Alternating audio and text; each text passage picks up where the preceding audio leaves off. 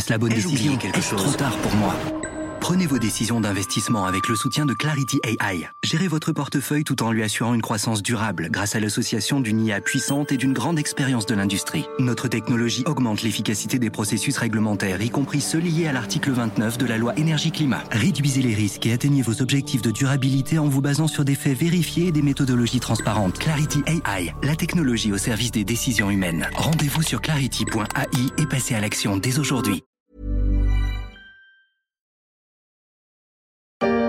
Les Parisiennes et les Parisiens auront, au cours des six années qui viennent, besoin de nous. Avec mon équipe, nous serons là. Je suis particulièrement émue ce soir et je pense bien sûr à toutes celles et ceux qui m'ont permis de devenir la femme que je suis. Anne Hidalgo, maire de Paris, un soir de victoire le 28 juin 2020, six ans de plus à la mairie de Paris pour celle qui a construit patiemment sa carrière dans la capitale Six ans de plus, à moins que...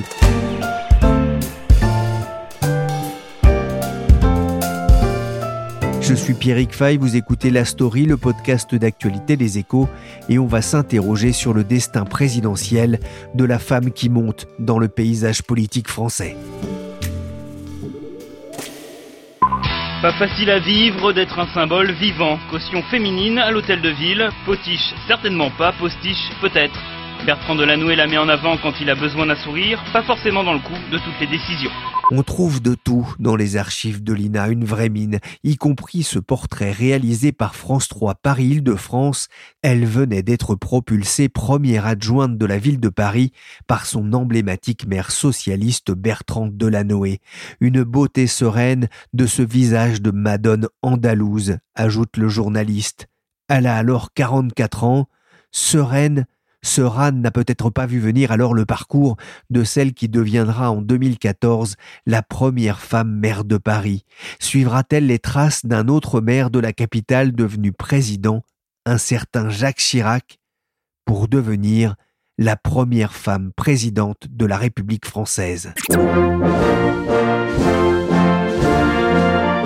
On ne va pas s'emballer non plus. Anne Hidalgo, après tout, n'est pas encore candidate, mais beaucoup y songent pour elle. En 2016 déjà, le magazine Marianne en avait fait sa une. Et si c'était elle? Les sympathisants du PS finalement avaient choisi Benoît Hamon lors d'une primaire presque exclusivement masculine, à l'exception de Sylvia Pinel. Trop tôt pour elle, comme elle l'avait rappelé lors d'une conférence de presse. J'ai fait de mon engagement pour Paris l'alpha et l'oméga de mon engagement politique et ça demeure. C'est un mandat de 2014 à 2020 pour lequel nous avons été élus, pour lequel j'ai été élu et j'honorerai ce mandat sans aller, euh, et je l'ai déjà dit 50 fois, euh, m'égayer ailleurs. Qu'en sera-t-il en 2022 dans un passionnant portrait riche en anecdotes pour les éco-weekends, Elsa Fresnay a tenté de pénétrer dans la tête d'Anne Hidalgo. Et si c'était elle? C'est la femme qui monte parce que euh, les Français et les journalistes aiment bien les gens couturés. Or, elle a été réélue en 2020, euh, en juin dernier, alors qu'il y a encore deux ans, euh, il n'y a pas grand monde qui donnait cher de sa peau à la mairie de Paris. Et puis, elle a été réélue sur un programme résolument écologique et qui est une des idées qui apparaît comme une idée d'avenir, voilà, y compris pour la planète, quoi. Donc ça, ça fait des éléments qui font que nous journalistes on s'intéresse à une Hidalgo et puis qu'il y a un intérêt aussi euh, chez les lecteurs. Et puis aussi, il faut jamais oublier que Anne Hidalgo, c'est euh, un animal politique, un sacré animal politique. Et donc, elle a aussi suscité les regards vers elle. C'est-à-dire qu'avant sa réélection, elle disait, pour moi, il y a que Paris et rien que Paris. Et puis, euh, cet été, juste après sa réélection, elle a commencé à suggérer, en tout cas, ne plus dire non à une éventuelle candidature à la présidentielle. Alors euh, évidemment, euh, maintenant, on guette un peu euh, tous ces mouvements, ce qu'elle va dire. Et puis c'est assez bien fait parce que elle parle pas tant que ça Mais euh, son premier adjoint qui est Emmanuel Grégoire et euh, son adjoint à l'enfance qui est Patrick Bloch continuent à alimenter la chronique de quelque chose a changé chez elle, elle y pense et ceci et cela. Et enfin, juste après les vacances de Noël, elle a officialisé qu'elle lançait une plateforme programmatique idée en commun. Voilà, donc là, elle a posé un premier acte. Y penser toujours, n'en parlez jamais. La phrase de Gambetta qui parlait lui de l'Alsace-Lorraine en 1871 a souvent été reprise en politique. Certains y pensaient même en se rasant.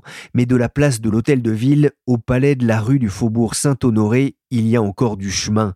À 61 ans, Anne Hidalgo n'est plus une novice en politique. Elsa, justement, quel a été son parcours? Anne Hidalgo, à la base, elle est inspectrice du travail. Elle s'engage tardivement au PS euh, en 95 quand Lionel Jospin en prend les rênes, mais elle n'y est pas très active. Et puis arrive la campagne municipale euh, pour la conquête de la mairie de Paris, donc euh, vers 2000. Et là, ça commence à l'intéresser sérieusement. Elle s'y engage et puis pendant la campagne, Bertrand Delanoë dit qu'il en sera sa première adjointe. Donc ça étonne tout le monde parce qu'il faut bien se rendre compte que le PS parisien à l'époque. C'est euh, beaucoup d'hommes qui mènent la bataille contre Chirac depuis 20 ans et qui se sont construits euh, des fortins dans les arrondissements euh, de l'Est parisien. Et puis, ils voient débouler cette jeune femme qui tout à coup est, est propulsée première adjointe. Après, Delanoë est un patron difficile et quand vous n'avez pas de poids politique, ce qui est le cas à l'époque d'Anne Hidalgo, vous devez d'abord faire vos preuves. Donc, elle est première adjointe, mais elle est chargée de l'égalité homme-femme et du bureau des temps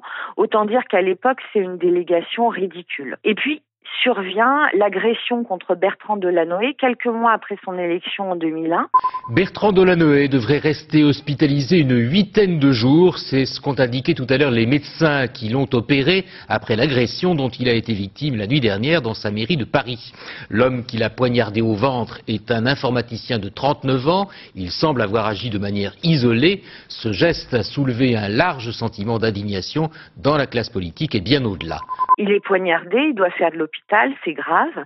Et elle, Étant première adjointe, elle décide d'investir son rôle et elle réunit tout l'exécutif dans son bureau pour assurer la continuité de la gestion. Pour montrer que c'est pas si simple, c'est qu'au même moment, il y a d'autres adjoints socialistes qui organisent une contre-réunion. Mais bon, finalement, euh, c'est elle qui apparaîtra et puis euh, elle va apprendre, euh, serrer les dents et petit à petit augmenter son champ de compétences. On voit effectivement l'importance de, Bertrand Delanoë dans son parcours politique. C'est son principal mentor en, politique? En fait, elle a eu deux mentors en politique. D'abord Martine Aubry. En 97, comme Anne Hidalgo est inspectrice du travail et connaît bien la formation professionnelle, elle est embauchée au cabinet de Martine Aubry, qui à l'époque est ministre de l'Emploi et des Affaires sociales. Travailler avec Martine Aubry, c'est une école d'exigence, hein, parce que Martine Aubry aime bien euh, tout savoir sur les sujets sur lesquels on l'interroge. Donc, euh, les conseillers doivent être au même niveau et lui fournir euh, des fiches invariablement. Voilà, donc là, ça a été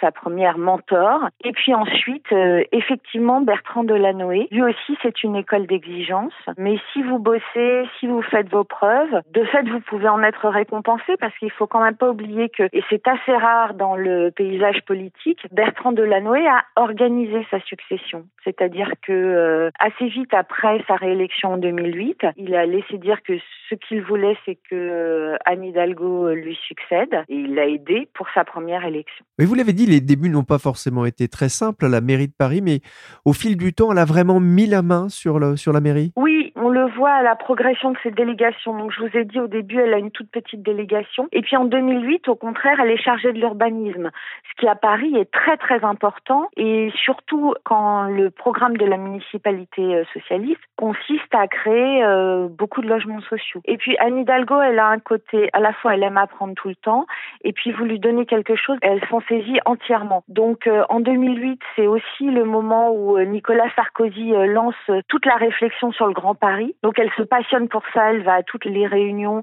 D'ailleurs, elle noue une relation un peu complice avec Nicolas Sarkozy. Et puis surtout, en 2008, elle a déjà décidé qu'elle voulait succéder à Bertrand Delanoë. Donc en plus de sa délégation, elle va à toutes les réunions elle rencontre toutes les têtes de réseau. C'est son conseiller politique euh, de l'époque et qui est encore à ses côtés, Jean-Marie Verna, qui lui a conseillé, qui lui a dit si tu les vois tous, le jour où tu seras candidate, ils t'aideront. Et c'est ce qu'elle fait.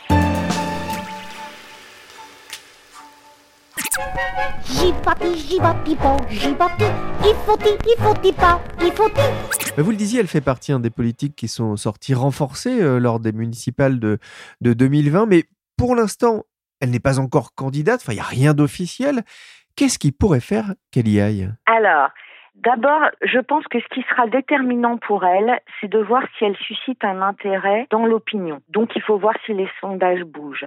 Ensuite, évidemment, il y aura la situation de la gauche. On sait que la gauche a un espace euh, politique tout à fait restreint. Donc, toute la tentative d'Anne Hidalgo consiste à dépasser les partis et euh, à attirer des électeurs euh, de tous endroits. Enfin, et donc c'est pour ça que c'est pas un chemin si facile pour elle. Beaucoup, y compris dans son entourage, considèrent que si la campagne se fait sur l'identité et la sécurité, ça ne sera pas favorable à la gauche. Donc il faut aussi qu'elle essaye elle-même d'installer des thèmes plus favorables à la gauche, à savoir l'écologie et le social. Voilà. Donc ça fait, là vous avez une liste d'obstacles à franchir et il y a une dernière chose.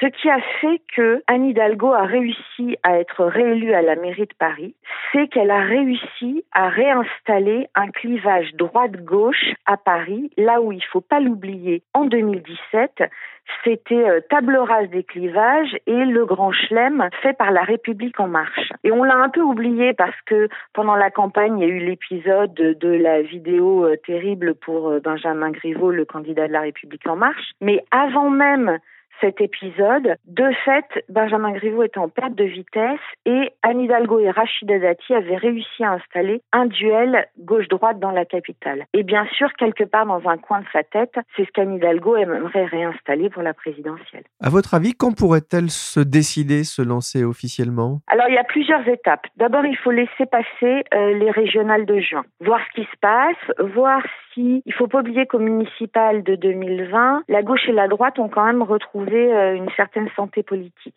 Donc il faut voir si ça se poursuit au régional, voir aussi si en Ile-de-France, la candidate socialiste Audrey Pulvar arrive devant les Verts, parce que ça c'est un duel interne euh, à la gauche. Et donc à partir de là, une fois les régionales passées, si Anne Hidalgo a envie d'y aller, il faudra qu'elle fasse un signe. Mais finalement, l'investiture euh, du candidat ou de la candidate à gauche se fera quand même à la fin de l'année, parce qu'on est dans une année particulière où le Covid surpasse tout. Donc euh, tous les concurrents d'Emmanuel Macron se disent qu'il n'y a pas lieu de se presser, que les Français ne sont pas encore prêts à penser à la présidentielle. Moi, président de la République, moi, président de la République, moi, président de la République, Bonjour Pierre-Alain Ferbery. Bonjour. Vous êtes journaliste aux échos, au service politique, vous suivez la gauche. Ah, il est encore tôt avant de répéter en sautant comme un cabri le désormais célèbre moi président de la République de François Hollande, mais on peut déjà essayer de cerner ce qui peut se passer d'ici à 2022. Déjà, est-ce qu'Anne Hidalgo peut apparaître comme la favorite au sein du PS Alors, Anne Hidalgo est aujourd'hui la favorite pour être candidate du PS. Mais ce n'est pas fait et c'est surtout un peu par défaut. Anne Hidalgo est surtout la bouée de sauvetage de la gauche du gouvernement, une gauche du gouvernement affaiblie, plombée par le quinquennat de François Hollande et une absence de présidentiable et même de leader. Comme elle est la maire de la capitale du pays, un pays jacobin, elle est de fait une des élues les plus puissantes du pays. Elle multiplie les signaux pour installer une candidature, mais sera-t-elle pour autant candidate? Beaucoup de socialistes ne l'imaginent pas se lancer pour faire uniquement de la figuration. À minima, elle doit faire un bon score, estime-t-il, pour préparer le coup d'après. Donc il faudra surveiller ça de très très près. Est-ce que sa proximité avec les Verts à la mairie de Paris peut être un atout? C'est un avantage d'avoir les écologistes pour alliés depuis une mandature entière. Cela lui permet d'incarner dans les faits la sociale écologie. Elle n'a pas de preuves finalement à apporter sur ces convictions-là. Les faits parlent pour elle. La question, c'est est-ce que ça peut suffire? Les écologistes ont renoncé à être candidats en 2017 puisque Yannick Jadot s'était rallié à la candidature de Benoît Hamon, avec tout le succès que l'on sait.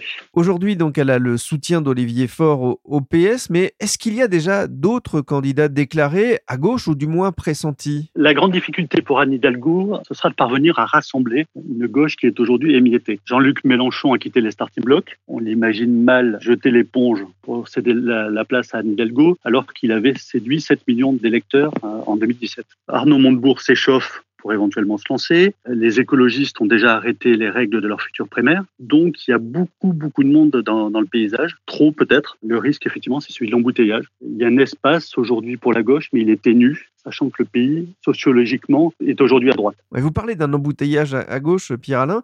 D'autant plus, j'ai envie de dire qu'Emmanuel Macron pourrait sortir fragilisé par euh, la crise sanitaire? Alors, je vais prendre les choses plus largement. À 15 mois de la présidentielle, aucune figure ne se détache vraiment, euh, ni à gauche ni à droite. Anne Hidalgo et Xavier Bertrand semblent aujourd'hui mieux placés, mais rien n'est fait. Et la gauche et la droite de gouvernement, qui ont tous deux été éliminés au premier tour en 2017, ce qui était une première depuis le début de la Ve République, c'est la première fois que les deux partis de gouvernement étaient en même temps éliminés, privés de second tour. Donc euh, gauche et droite de gouvernement peinent à se frayer un chemin. Pour autant, il y a deux espoirs. Traditionnellement, le pouvoir est balayé par les crises. Et cette crise-là est particulièrement violente. En Angleterre, Winston Churchill lui-même auréolé de sa victoire sur le nazisme, avait été battu par les urnes. Et surtout, les Français, si l'on en croit les sondages, ne veulent pas, dans leur grande majorité, un match retour entre Marine Le Pen et Emmanuel Macron. Donc, il y a un espoir pour les deux partis. Sur le papier, l'espoir est un peu plus important pour la droite que pour la gauche. D'une part, parce que le pays est sociologiquement à droite. Emmanuel Macron l'a bien compris qu'il s'applique à couper l'herbe sous le pied euh, aux Républicains. Et François Fillon avait tout de même fait 20% des,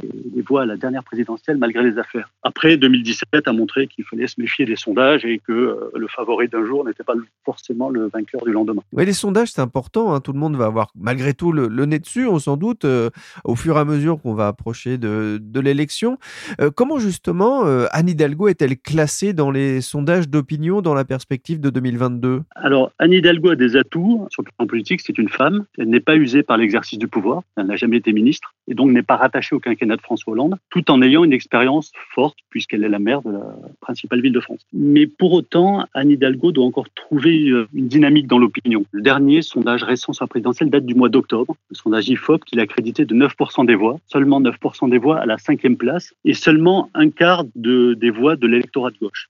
C'est peu, trop peu pour bousculer euh, la présidentielle. Et dans notre baromètre Elab Les Échos, à peine 24% des Français d'Anne Hidalgo une image positive. Alors, on sent un petit frémissement à gauche. Elle a gagné 9 points en un mois dans l'électorat de gauche, à 52% de, de, bonnes opinions. Mais c'est une dynamique qu'il va falloir encore confirmer dans les, dans les prochains mois. Ce qui est certain, c'est que les sondages seront déterminants sur sa future décision de participer à la bataille présidentielle.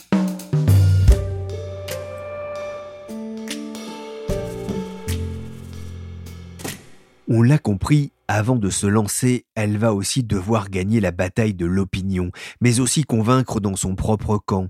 Elsa Fresnay, dans votre portrait pour les Éco-Weekends, vous évoquez une personnalité très tranchée, voire clivante. Il y a d'ailleurs une citation marquante Comment Hidalgo est devenue maire de Paris en butant tout le monde, comment elle l'est restée en butant tout le monde? C'est ce que dit son directeur de cabinet, Frédéric Lénica elle n'a pas que des amis, y compris dans son propre camp? D'abord, c'est le propre des politiques. C'est-à-dire que la politique est un univers très concurrentiel et globalement, à un moment, quand vous montez, il faut, entre guillemets, buter ses adversaires. En plus, Anne Hidalgo a réfléchi très très longtemps et a construit pendant très longtemps sa conquête de Paris. Donc, toute personne qu'elle identifiait comme une menace, elle s'est débrouillée pour euh, l'écarter. Il y en a eu au PS, il y a eu Cécile Duflot aussi, qui a été parachutée en 2012 aux législatives à Paris. Euh, alors, Anne Hidalgo était euh, très contre.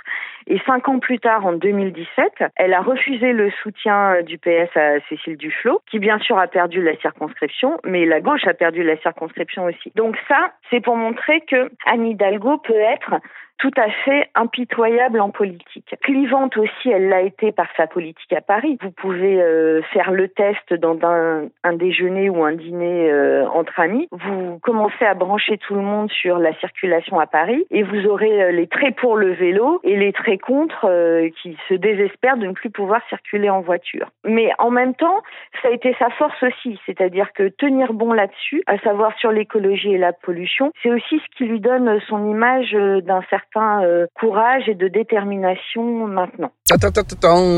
Bonjour. D'abord, merci les taxis. Ce taxi-là, c'est quand même, euh, voilà, hein, la barre est très très haut parce que il aime Paris, il aime les gens et, et c'est génial. On découvre Paris. Je découvre Paris aussi avec le taxi. Donc merci à toutes et tous. C'est dur en ce moment. Il y a des travaux, c'est vrai, mais Paris va être encore plus belle. Et moins il y aura de voitures particulières, plus les gens prendront le taxi. Donc euh, on est ensemble. Merci. Merci madame. Et euh, la vie est belle en taxi à Paris. Ossine le taxi était lui en tout cas très content en 2019 d'avoir la première magistrate de Paris dans sa voiture, comme on peut l'entendre dans cette vidéo faite avec son smartphone. Faites le test au bureau et vous verrez effectivement le clivage si en politique euh, Anne Hidalgo euh, est très clivante, il faut pas oublier parce que sinon elle, elle serait pas là aujourd'hui qu'elle peut être aussi très séductrice. Euh, c'est-à-dire que, par exemple, elle avait les meilleures relations avec Jacques Chirac et elle continue à avoir de très bonnes relations avec Nicolas Sarkozy. Ou alors avec François Barouin, le président de l'Association des maires de France, qui me dit euh, oui, oui, moi j'ai bien aimé sa résistance à un pouvoir qui voulait sa peau. On s'aime bien. Elle a gagné euh, ses galons de solidité politique et quand on lui demande de soutenir nos positions, elle est toujours là. Donc c'est pas la vision sur Anne Hidalgo ne peut pas être binaire. Et puis, euh, il y a quelque chose d'intéressant chez elle, alors la plus personnelle, au-delà du champ de la politique, c'est que quand elle vous parle de quelqu'un, elle vous déroule pas son CV, elle vous dit pas ses trophées, elle vous dit toutes les épreuves que cette personne a traversées. Et ça, qu'elle vous parle d'un ancien président, de l'un de ses conseillers, comme euh, Antoine Léris, qu'elle a recruté comme plume euh, quelque temps après les attentats du Bataclan. Il faut pas oublier Antoine Léris avait à l'époque marqué les esprits parce que au Bataclan, il avait perdu euh, sa jeune épouse et il se retrouvait avec un petit enfant de 15 mois, veuf, et il avait immédiatement fait une tribune euh, aux djihadistes en disant vous n'aurez pas ma haine. Donc ça avait été marquant et elle, quelques mois plus tard, euh, alors elle avait trouvé ces mots très beaux, elle avait dit j'aurais aimé les avoir écrits et donc elle l'a recruté comme plume. Donc ça c'est un côté aussi empathique et humain chez elle. Mais comme dans la politique qu'elle mélange effectivement l'empathique et humain, euh, il y a des moments, elle se crée aussi des ennemis alors qu'il n'y a pas besoin. Je prends l'exemple de Myriam El Khomri euh, qu'elle considérait comme sa petite sœur et avec qui elle s'est fâchée quand elle est devenue euh, ministre du Travail. Voilà. Ou je prends l'exemple de Bertrand Delanoë qui avait euh, quand même assuré sa succession, qui n'est vraiment pas facile. Elle avait serré les dents à ses côtés. Hein. Mais une fois qu'elle a été mère, elle a voulu tourner la page, s'émanciper et lui il a vu de l'ingratitude et ils sont toujours fâchés. J'ai discuté avec Bertrand Delanoë. Il veut pas dire grand chose, mais mais euh, on sent qu'il y a encore de la rancœur. Voilà, donc c'est cette personnalité complexe qui à la fois euh, sait séduire, sait être sans pitié en politique, mais parfois se crée des ennemis là où il n'y aurait pas lieu. Elsa, vous évoquez aussi une femme pudique Anne Hidalgo, en fait, ne cache pas grand-chose euh, sur son parcours, sur elle. Elle raconte volontiers l'itinéraire de son grand-père qui a fui les franquistes en 38 avec sa famille, puis qui est revenu en Espagne, qui a perdu sa femme, sa fille, qui a fait de la prison, son père qui des années plus tard a décidé euh, d'émigrer en France. Tout ça, elle raconte. La difficulté avec Anne Hidalgo, c'est quand on aborde le champ des émotions et qu'on lui demande de qualifier ses propres émotions à elle. Et alors là, c'est très étonnant parce que, en règle générale, Anne Hidalgo, vous lui posez une question et vous êtes parti pour cinq minutes de réponse avec contexte, nuance, tout ça. Mais quand vous abordez le champ des émotions, vous avez un silence. Ou alors, parfois, un cri du cœur. Et à un moment, parce que c'est ce qui est intéressant euh, chez toutes ces personnes de pouvoir, c'est quel est leur ressort? Et je lui dis, votre ressort à vous, c'est quoi? Et j'ai un silence. Et ensuite, elle me dit, changer le monde. Et on se dit, oh, c'est une plaisanterie, tout ça mais ses yeux sont sérieux. Donc il y a aussi ces moments-là où elle dévoile une vraie ambition, une ambition euh, ancrée, d'airain. Euh. Et puis elle préserve aussi euh, beaucoup sa famille. Vous n'avez pas vu ses enfants, elle en a trois en photo et elle est mariée depuis une vingtaine d'années à l'ancien député PS Jean-Marc Germain et ils ont tout le temps préservé leur vie politique indépendamment l'un de l'autre. À tel point que quand je discute avec euh, Jean-Marc Germain et que je lui demande bon bah vous la présidentielle vous en pensez quoi? Parce que si elle y va c'est quand même un sacré impact sur la famille et tout sa réponse c'est on ne se consulte jamais. Alors là je suis dans mon fauteuil je fais pardon enfin vous imaginez pour un truc pareil euh. et en fait ils ont un mode de fonctionnement où effectivement ils se demandent pas des autorisations l'un l'autre ils se consultent pas mais apparemment comme euh, ils se font une grande confiance globalement euh, et bah ça marche.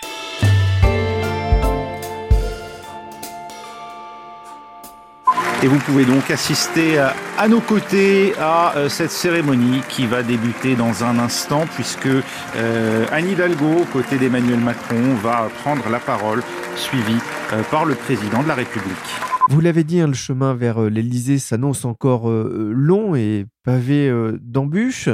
Quels sont justement ces rapports avec l'actuel occupant de l'Elysée, le président de la République Emmanuel Macron? Alors là, c'est une hostilité totale et profonde. Dans tous les entretiens que j'ai fait avec elle et on a discuté pendant des heures, je ne crois pas l'avoir entendu dire euh, ou donner un point à Emmanuel Macron. Alors le président, lui, euh, il en a été surpris, mais euh, pendant longtemps, à tel point que en 2017, au moment des investitures de la République en marche à Paris, il fait passer un message à Anne Hidalgo et il lui dit est-ce que ça sera un casus belli si la République en marche investissait Nathalie Kosciusko À savoir la chef de file de l'opposition municipale. Et euh, ce message passe par euh, Stéphane Séjourné et Mao Péninou, et la maire de Paris répond par le même canal, ce serait un acte d'une hostilité manifeste. Donc, Nathalie Kosciusko-Morizet n'a pas été soutenue par la République en marche, a perdu sa circonscription et ensuite est allée habiter à New York. Donc, le président pensait avoir fait une bonne manière à la maire. Il est probable que lui-même avait prévu déjà de ne pas soutenir Nathalie Kosciusko-Morizet parce qu'il n'aime pas plus la concurrence. Mais voilà, donc il n'a pas compris l'hostilité. Mais il avait oublié un autre épisode, c'est que en 2015,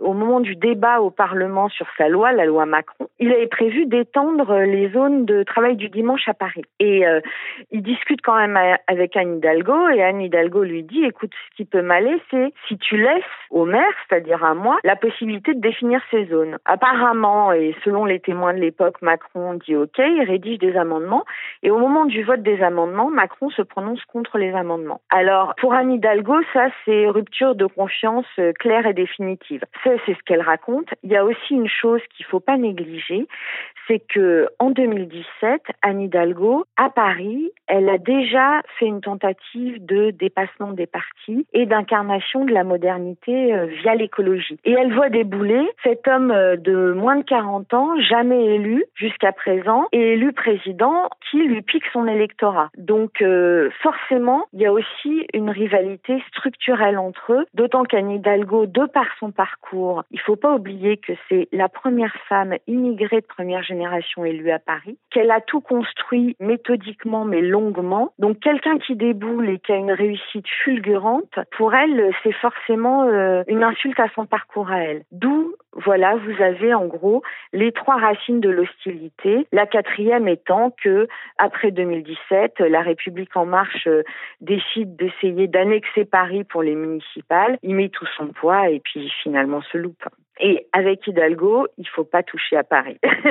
Son nom reste associé à la ville de Paris. Elle n'a jamais été ministre. C'est aussi une femme. Ça ne fait pas trop de handicap pour euh, conquérir l'Élysée? Alors d'abord, il faut comparer avec les autres euh, candidats. C'est-à-dire qu'on est quand même dans une période où il n'y a nulle part de candidats évidents à la présidentielle, à part les trois qui se sont déjà présentés en 2017, à savoir Emmanuel Macron, Marine Le Pen et Jean-Luc Mélenchon. Ensuite, Paris, c'est quand même une ville qui donne un accès à l'international via la coopération. Et puis, c'est une ville riche avec beaucoup de moyens et beaucoup de fonctionnaires, donc avec des politiques très développées. Donc, c'est pas tellement le CV qui serait euh, un handicap, c'est que effectivement, on ne sait pas sur plein de champs de la compétence présidentielle quelles seraient les options d'Anne Hidalgo. À Paris, on sait qu'elle a une sensibilité sociale, mais aussi, quand même, faut pas l'oublier, qu'elle traite en tête à tête avec tous les grands patrons qui investissent dans la capitale et qu'elle est très attentive à l'attractivité de la capitale. Bon,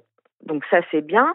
Paris est une ville riche et endettée quand même. Elle a fait progresser euh, singulièrement la dette euh, de la ville. Mais qu'est-ce que ça donnerait dans un pays qui en 2022 ne pourra plus ouvrir éternellement les cordons de la bourse euh, budgétaire, sera très endetté et sera aussi en crise sociale? Comment vous tranchez quand vous êtes de gauche entre redistribution et attractivité pour continuer à créer des emplois? Eh bien ça, on ne sait pas ce qu'elle ferait. Mais Elsa, dans, dans la France de 2021, on continue quand même de se demander si la marche n'est pas encore trop haute pour une femme? C'est surtout qu'elle a jamais été franchie pour une femme en France. Après, on est dans une époque, euh, MeToo est passé par là, où il y a une nouvelle conscience quand même qu'il va falloir faire des progrès sur l'égalité homme-femme. Ça, c'est ce qui la rend confiante, elle. Elle pense que les Français sont beaucoup plus mûrs que certains politiques et certains médias. Mais euh, ça fait pas l'unanimité euh, dans son entourage. C'est-à-dire qu'il y a un de ses fidèles de fidèles qui me dit quand même euh, la présidentielle, c'est très genré dans l'esprit des gens, le bouton nucléaire, l'image de Jupiter, etc. Et c'est pas pour rien d'ailleurs que elle dit dans le portrait que je lui consacre, les gens trop habités, ça me fait flipper. Un président peut pas résoudre tous les problèmes. En revanche, il peut aider à trouver un chemin. Donc je pense que c'est sa manière de répondre à la possibilité que l'élection présidentielle reste très genrée dans l'esprit des Français. Merci Pierre-Alain Ferbery, journaliste politique aux échos, et merci Elsa Fresnay. Vous pouvez retrouver son portrait d'Anne Hidalgo dans les pages des échos week-end.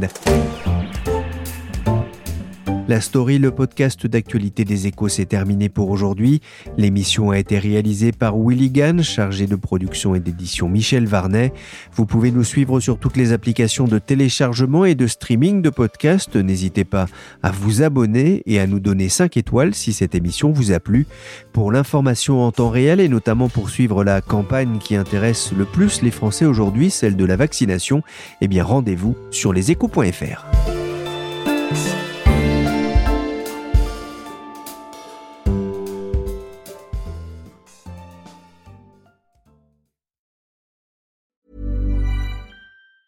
Planning for your next trip? Elevate your travel style with Quince. Quince has all the jet setting essentials you'll want for your next getaway, like European linen, premium luggage options, buttery soft Italian leather bags, and so much more. And it's all priced at 50 to 80% less than similar brands. Plus, Quince only works with factories that use safe and ethical manufacturing practices. Pack your bags with high-quality essentials you'll be wearing for vacations to come with Quince. Go to quince.com slash trip for free shipping and 365-day returns.